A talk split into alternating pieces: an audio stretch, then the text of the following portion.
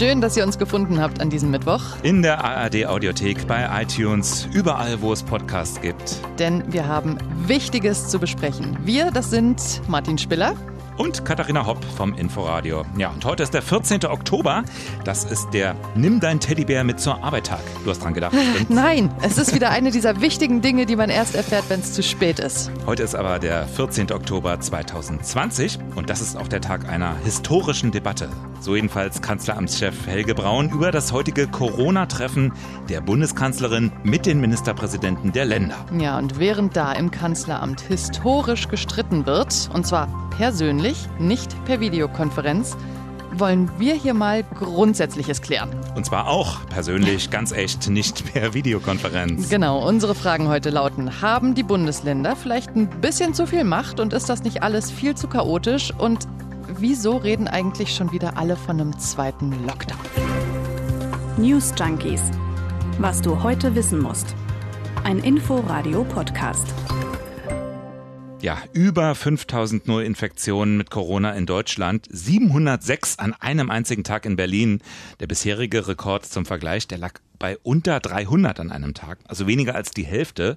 Markus Söders Ansage zum heutigen Gipfel lautet daher, wir müssen jetzt Corona ausbremsen bevor wir echte Notbremsen machen müssen. Ja, jetzt sitzen Sie also zusammen, Kanzlerin Merkel und die Ministerpräsidentinnen und Präsidenten der Länder, während wir hier im Studio sind. Das heißt natürlich, Ergebnisse von dem Treffen, damit können wir nicht aufwarten. Aber wir kennen das Papier, mit dem die Bundesregierung in die Verhandlungen gegangen ist. Darin steht, sie will die Maskenpflicht ausweiten. Mhm. Überall Maske auf, wo Menschen dichter oder länger zusammenkommen. Das wäre dann wohl auch draußen, so wie es ja zum Beispiel schon in der Kölner Fußgängerzone ist. Außerdem soll es einheitliche Sperrstundenregeln geben, neue Kontaktbeschränkungen und das alles ab einer 7-Tage-Inzidenz von 35 Neuinfektionen pro 100.000 Einwohner. Also nicht erst 50, sondern 35. Also da steckt schon einiges drin. Na, mal sehen, was die Runde daraus macht. Zum mega umstrittenen Beherbergungsverbot der letzten Tage, da steht in dem Papier nach allem, was man so weiß, übrigens nichts. Ja, das seit Tagen umstrittene Verbot. Die Bild-Zeitung nennt das heute übrigens gleich ein Beherbergung, Beherbergungsbeben. Das da war es wieder dein Lieblingswort. Mein Lieblingswort. Mecklenburg-Vorpommerns Ministerpräsidentin Schwesig, die will aber trotzdem daran festhalten, am Beherbergungsverbot. Wir sind mit unseren strengen Regeln von Anfang an in der Corona-Zeit gut gefahren. Wir haben die niedrigsten Infektionszahlen, obwohl wir dreimal so viel Touristen beherbergt haben, wie wir eigentlich Menschen im Land sind. Das zeigt, dass unsere Regeln gut funktionieren. Also niedrige Infektionszahlen, viele Touristen und trotzdem lieber jetzt das Beherbergungsverbot? Ein Gegner dieser Maßnahme ist zum Beispiel Ihr Kollege Armin Laschet aus Nordrhein-Westfalen. Er kann den Sinn der Maßnahme nicht verstehen und fürchtet die Bürger eigentlich auch nicht. Das Problem beim Beherbergungsverbot ist ja, dass viele Bürger die Regeln nicht verstehen und sie die Akzeptanz eher schwächen, weil Unklarheit ist. Äh, man darf aus Köln nicht nach München reisen und übernachten, obwohl München auch Risikogebiet ist. Oder Mainz oder Frankfurt oder Stuttgart. Also das versteht niemand. Und deshalb glaube ich, dass wir einheitliche Regeln brauchen, da wo die Inzidenzwerte überschritten werden die auch bundeseinheitlich, damit da Klarheit ist, und bei den Risikogebieten halt die Vorsichtsmaßnahmen umsetzen, die heute auch gelten. Äh, dann kann es gelingen, dass wir uns nicht gegenseitig mit Beherbergungsverboten bedrohen. Ja, und Bayerns Ministerpräsident Söder, der bringt das Kunststück fertig, beides in einem zu wollen. Also einerseits Beherbergungsverbot, aber andererseits keinen Flickenteppich, sondern wollen es entsprechend schaffen, dass wir einen Regelungskanon haben, den die Bevölkerung versteht, die dann auch motiviert wird durch sowas und nicht verunsichert wird. Das ist schon spannend, ne? Ausgerechnet ein Markus Söder sagt, wir brauchen mehr Einheitlichkeit. Er sonst irgendwie immer hier Bayern first und mir san mir und. Er will ja einheitliche Regeln, ne? Aber seine eigenen. Die bayerischen. Klar. genau. Aber dann lass uns doch jetzt direkt mal einsteigen in die Frage, wie viel Föderalismus ist generell, aber vor allem in so einer Krise eigentlich sinnvoll und wann ist es zu viel vielleicht auch? Mhm. Das ist ja das, wovor wir offensichtlich gerade auch so ein bisschen stehen. Ne? Da hatten wir auch im Inforadio heute äh, ein Interview mit einem Politologen, der sich explizit mit Föderalismus beschäftigt. Felix Knüppling heißt der. Und er hat das hier gesagt. Ich glaube, unsere föderale Struktur hat uns gerade zu Beginn der Bekämpfung der Pandemie doch sehr geholfen, weil wir flexibel und schnell und regional spezifisch reagieren konnten Und das wird auch international ja so anerkannt. Die Franzosen beispielsweise, die unter einem sehr rigiden Zentralismus äh, leiden, so wie sie das selber sehen, haben also durchaus mit Neid auf unser politisches System geschaut. Ja, nun haben die Franzosen natürlich in den Provinzen auch Leute, Regionalverwaltung. Da sitzt ja nicht einer im Élysée-Palast und wartet, dass die Lage irgendwie in Paris ankommt. Aber diese Provinzen, die haben eben viel weniger selbst zu entscheiden als bei uns die Bundesländer. Warum waren die Franzosen denn so neidisch Anfang der Pandemie? Ja, das habe ich mal so ein bisschen nachrecherchiert tatsächlich hm. auch nach diesem Interview, weil ne, das ist ja schon eine Frage, die aufkommt. Hm. Und es ist, hat der Politologe auch ganz am Anfang gesagt, eine Erklärung, die immer kommt, ist, der Föderalismus ist einfach schneller als der Zentralismus. Ne? Also du hast gesagt, da sitzt jetzt nicht unbedingt einer im Elysée und wartet, mhm. aber ein bisschen ist es halt doch so. Also ne, die Informationen müssen aus den Regionen erstmal nach Paris, da wird dann entschieden, dann geht es zurück in die Regionen und das dauert halt eine ganze Weile. Das ist interessant, weil Langsamkeit äh, wird doch sonst immer gerade dem Föderalismus vorgeworfen. Also dieses lange Debattieren, das Ringen um den richtigen Weg. Genau, das ist, äh, sagen wir ja irgendwie immer, oh, das dauert so genau, ewig. Ne? ne? Und es nervt. Ich habe auch so ein bisschen versucht, da was rauszufinden. Und ehrlicherweise glaube ich tatsächlich, dass sich das in diesem Punkt vielleicht sogar ein Stück weit angleicht. Also nehmen wir mal das Beispiel Schulschließungen mhm. im März. Da hat Paris im März fürs ganze Land das genauso schnell beschlossen wie bei uns die ersten Bundesländer. Also, ja, muss ich sagen, dieses Argument überzeugt mich tatsächlich nicht so hundertprozentig, aber ich habe noch ein anderes gefunden. Ähm, das finde ich ist ein bisschen offensichtlicher. Der Föderalismus ist flexibler. Flexibler. Ja, also ne, du triffst halt nicht an einem Ort die Entscheidung für alle anderen Orte, in denen die Lebensrealität eine ganz andere ist, mhm. sondern die Entsche oder viel mehr Entscheidungen werden vor Ort getroffen. Ist ja tatsächlich auch so gerade ähm, die Bewohner von Marseille, äh, die sprechen von kollektiver Bestrafung. Mhm. Warum? Die Kneipen bei ihnen sind geschlossen. Warum sind die Kneipen geschlossen? Weil die Zahlen in Paris so hoch sind. Und ja. dort werden die Entscheidungen getroffen. Genau, und davon mhm. gibt es wirklich zig Beispiele auch aus den letzten Monaten. Da hattest du nächtliche Ausgangssperren in Regionen, in denen, äh, weiß ich nicht, kaum ein Mensch lebt, ja. Aber die, die dort leben, die müssen halt im Zweifel super früh raus und ihre Tiere versorgen. Während der nächtlichen Ausgangssperre. Ja. Das ist aber natürlich nicht die Pariser Lebensrealität, ne? Genau. Also, deswegen kommen tatsächlich sehr viele Experten zu dem Schluss, gerade in so einer Krise sei der Föderalismus deutlich effektiver. Hm. Das kommt natürlich auch darauf an, wie er organisiert ist. Ne? Also ist ja sehr unterschiedlich. Äh, in den USA zum Beispiel, da ist es ja so, dass die Kompetenzen zwischen Bund und Ländern strikt getrennt sind. Also Außenpolitik macht der Bundesstaat, für die innere Sicherheit sind alleine die Einzelstaaten zuständig. Das mhm. nennt man dualen Föderalismus. So, bei uns ist das ganz anders. Hier spricht man ja vom kooperativen Föderalismus, ein verschränkter Föderalismus. Das Zusammenarbeitender. Heißt, genau, also Bund und Länder, die arbeiten eng zusammen, müssen das jedenfalls bei der Gesetzgebung, im Bundesrat, in Ministerrunden, auf Konferenzen. Ist alles kompliziert, stellt aber am Ende natürlich das Vereinbarte dann auch auf eine breite Basis. Also es haben alle mitgewirkt bei dieser Entscheidung dann. Ja, aber vorher ist es laut. Laut und anstrengend. Jedes Mal wieder. In Frankreich sagt der Präsident, so, wir sind im Krieg. Er trifft die vermeintlich ja. richtigen Entscheidungen, ja? ja? Und dem vertrauen sich die Leute dann an. Aber vielleicht wollen die das auch. Vielleicht wollen die klare Ansagen und reagieren eben so ein bisschen genervt auf die ganze Debatte, auf diesen Streit. Mich, mich erinnert das ein bisschen an die, an die Sache mit den Virologen. Ne? Ist alles wichtig und richtig. Es gibt eben verschiedene Einschätzungen über den richtigen Weg. Die Lage verändert sich. Es kommen auch immer wieder neue Erkenntnisse dazu, aber das alles passiert eben öffentlich und ich weiß nicht, ob die Leute das, was das bewirkt in so einer Krisensituation. Ja, wir müssen einfach sehr viele Informationen verarbeiten, ne? Und mhm. auch ständig sehr gegensätzliche und sich widersprechende Informationen und äh, ein Stück weit halt auch selber einordnen. Ja. Das ist natürlich schwierig, ne?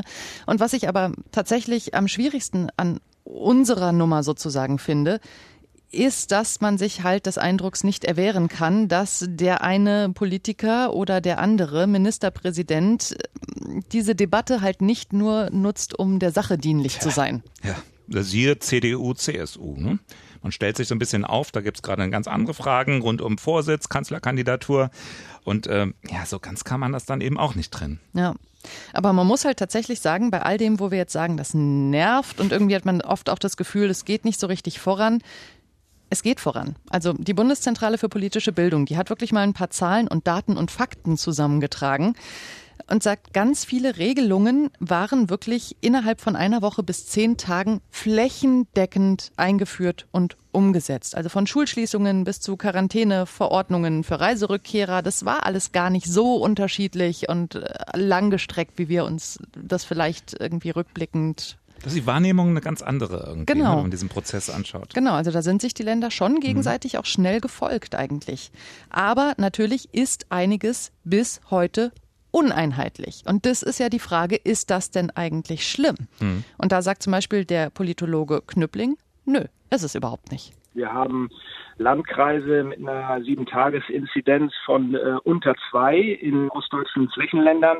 Und dann haben sie ähm, Stadtgebiete wie in Berlin mit äh, weit über 100. Die Frage wäre für mich, warum sollten die Maßnahmen in Berlin Mitte oder Neukölln genau dieselben sein wie im Landkreis Riegnitz oder Stendal, wo es kaum Infizierte gibt? Ja, und da, äh, ne, siehe Frankreich, werden die Leute auch nicht happy. Nee, aber mal sehen, was jetzt in Deutschland rauskommt. Ne? Also ein bisschen kann man sich ja vielleicht auch orientieren, was andere Länder jetzt gerade beschließen. Denn die Zahlen, die steigen ja nicht nur in Deutschland. Einige Staaten haben ihre Maßnahmen sogar schon verschärft. Die Niederlande, gestern erst. Dort müssen ab heute alle Bars und Restaurants schließen. Mhm. Und zwar mhm. durchgehend für zwei Wochen. Öffentliche Verkehrsmittel dürfen nur noch für notwendige Fahrten genutzt werden. Nicht so zum Spaß einfach ein bisschen rumfahren. Und äh, zu Hause empfangen werden dürfen auch nur noch drei Gäste pro Tag. Kannst du deine Geburtstagsparty schön strecken. schön strecken, ne? bis alle da waren, so über einen Monat lang. Mhm. Hm? Äh, ja, Beispiel Frankreich. Dort will Präsident Macron heute neue Maßnahmen verkünden. Spekuliert wird über eine Ausgangssperre ab 20 Uhr bis 5 Uhr morgens. Also nicht Sperrstunde, sondern abends und nachts darf dann wirklich niemand die eigenen Wände verlassen. Keine Freunde besuchen, keine Bekannten im privaten Bereich. Keine Tiere füttern auf dem Land. Keine Tiere füttern auf dem Land, du sagst es. Ja, und äh, Bars und Kneipen sind sowieso schon in vielen Städten dort zu. Nicht zum ersten Mal übrigens das Ganze. Im Frühjahr, da hatte es bereits einen harten Lockdown in Frankreich gegeben. Und den gibt es zurzeit auch schon zum zweiten Mal wiederum in Israel seit Mitte September. Und äh, siehe da, die hohen Zahlen in Israel, die gehen offenbar allmählich durch diesen Lockdown nach unten. Lockdown, da ist es, Lockdown. das schöne Wort. Das Reizwort muss ich äh, ehrlicherweise auch sagen. Ich finde, das ist mal wieder ein sehr schönes oder auch weniger schönes Beispiel für so ein Wort, das Karriere macht, obwohl es nur bedingt du meinst zutrifft. Das, du meinst das ganze Gerede über diesen zweiten Lockdown jetzt, ne? Verhindern, ja, genau, wann kommt er, kommt der zweite Lock, müssen wir einen zweiten Lockdown machen? Genau, und da stellt sich ja die Frage, hatten wir in Deutschland denn überhaupt schon ersten Lockdown? Es ist ja bekanntermaßen ein englisches Wort. Mhm. Und deswegen lass uns doch einfach mal hören, äh, wie das eigentlich definiert ist, was es bedeutet. Lockdown. A state of isolation, containment or restricted access, usually instituted as a security measure. Zustand der Isolation, Eindämmung oder des eingeschränkten Zugangs, der normalerweise als Sicherheitsmaßnahme eingeführt wird. Quelle Oxford English Dictionary Online. Haben wir erlebt in hm. einigen Ländern etwas weiter südlich. Die Ausgangsbeschränkungen in Italien waren mhm. super streng. Da durften die Menschen das Haus nur ausnahmsweise verlassen, um zur Arbeit zu gehen, zum Arzt, zum Einkaufen. Dafür brauchten sie eine schriftliche Bestätigung. Genauso Frankreich. Ich kenne Menschen, die leben in ländlichstem Gebiet, da mitten im Forst. Da ist das Virus wirklich quasi überhaupt nicht vorhanden, ja. Und die mussten trotzdem einen Passierschein haben, um ihr Haus zu verlassen. Ohne das war alles ab einem Kilometer Umkreis illegal. Bußgeld von mindestens 135 Euro und ja, es wurde auch kontrolliert. Also die Leute waren wirklich in ihren vier Wänden eingesperrt. Tja, und bei uns, also Schulen, Universitäten waren zu, okay. Äh, Baumärkte, hm, ja. manche hatten allmählich etwas längere Haare bekommen dann. Es war unangenehm, ja, natürlich. Es war unangenehm, aber sonst Lockdown in ich Deutschland? Ich habe mich zu keinem Zeitpunkt ja. eingesperrt gefühlt. Genau. Also, ja, aber irgendwie hat sich das jetzt ja trotzdem so rückblickend festgesetzt, ne? dass wir da im März, April einen Lockdown hatten oder Lockdown Light. Das ist halt so ein Schlagwort, das wird jetzt einfach Wie immer und immer wieder nachgequatscht. Wie selbstverständlich benutzt, genau. Manchmal werden solche Sachen ja auch bewusst gesetzt geradezu. Ne? Auch das, ja. Einige Legenden sind ja da geradezu entstanden in den letzten Monaten. Das geht dann mal ganz schnell. Ähm, auch dieses weit verbreitete Bild, die Schweden, ne? die Schweden, die machen alles ganz anders. Schweden versus der Rest Europas. Dabei lag die Linie Deutschlands in vielen Dingen hm. ja viel näher an der unserer skandinavischen Freunde als jener Länder im, im Süden oder im Westen. Übrigens gab es auch in Schweden Kontaktbeschränkungen, also zum Beispiel bei öffentlichen Veranstaltungen. Ja. Ja, ja. Ich meine, da waren die Kitas so meines Wissens äh, durchgängig auf und so. Da wurde also noch deutlich mehr auf Eigenverantwortung gesetzt. Mhm. Aber ich finde halt, das ist halt das Ding. Das Verhältnis. Ne? Der Unterschied zwischen Deutschland und Italien oder Frankreich, genau. der war mindestens genauso groß wie der zwischen Deutschland und Schweden. Genau. Und du hattest hier halt einfach keine Ausgangssperren. Jedenfalls nicht bundesweit. Das gab es nicht und das sollte man sich auch nicht äh, rückblickend einreden oder einreden lassen. Ich bin dafür, dass wir lieber konkret benennen, was denn ist. Kontaktbeschränkungen. Ja. Aber vielleicht, Schlimm genug. vielleicht wird es ja in Zukunft anders. Ne? Vielleicht kommt ja der Lockdown noch. Denn ja, jetzt wird gesucht nach dem großen Schlag gegen das Virus. Was hilft wirklich? Was bremst jetzt diese Zahl der Neuinfektionen, die immer höher wird? Brauchen wir am Ende einen Lockdown? Ja, aber dann bitte einen weltweiten, weil kannst ja nicht, also ja, ja. die Grenzen für immer und ewig geschlossen. Also gibt Menschen, die sich das wünschen, aber geht natürlich das ist, nicht. Was man theoretisch müsste man das wahrscheinlich machen. Also wirklich zwei, drei Wochen alles außer Betrieb nehmen, dicht machen, ausschalten kein Flugverkehr mehr, Grenzen zu. Ich überlege gerade, weltweit alle Produktionen runtergefahren, keiner geht mehr arbeiten. Da stellen sich noch ganz neue Fragen. Ganz praktische Probleme, ne? Also weiß ich nicht, weiß, was ist mit, was ist zum Beispiel mit Tieren in Mastanlagen? Müssen die dann alle verenden, weil sie kein Futter ja. mehr bekommen, ja. weil ihre Ställe nicht sauber ja. gemacht werden? Oder ne, was ist mit den Kernkraftwerken auf der Welt, ne? Mhm. Lassen sich die so zuverlässig aus dem Homeoffice steuern alle? Tja, also es könnte ein bisschen schwierig in der Umsetzung werden. Vielleicht, möglicherweise. Aber weißt du, was, glaube ich, Größte. weißt du, woran es scheitern wird?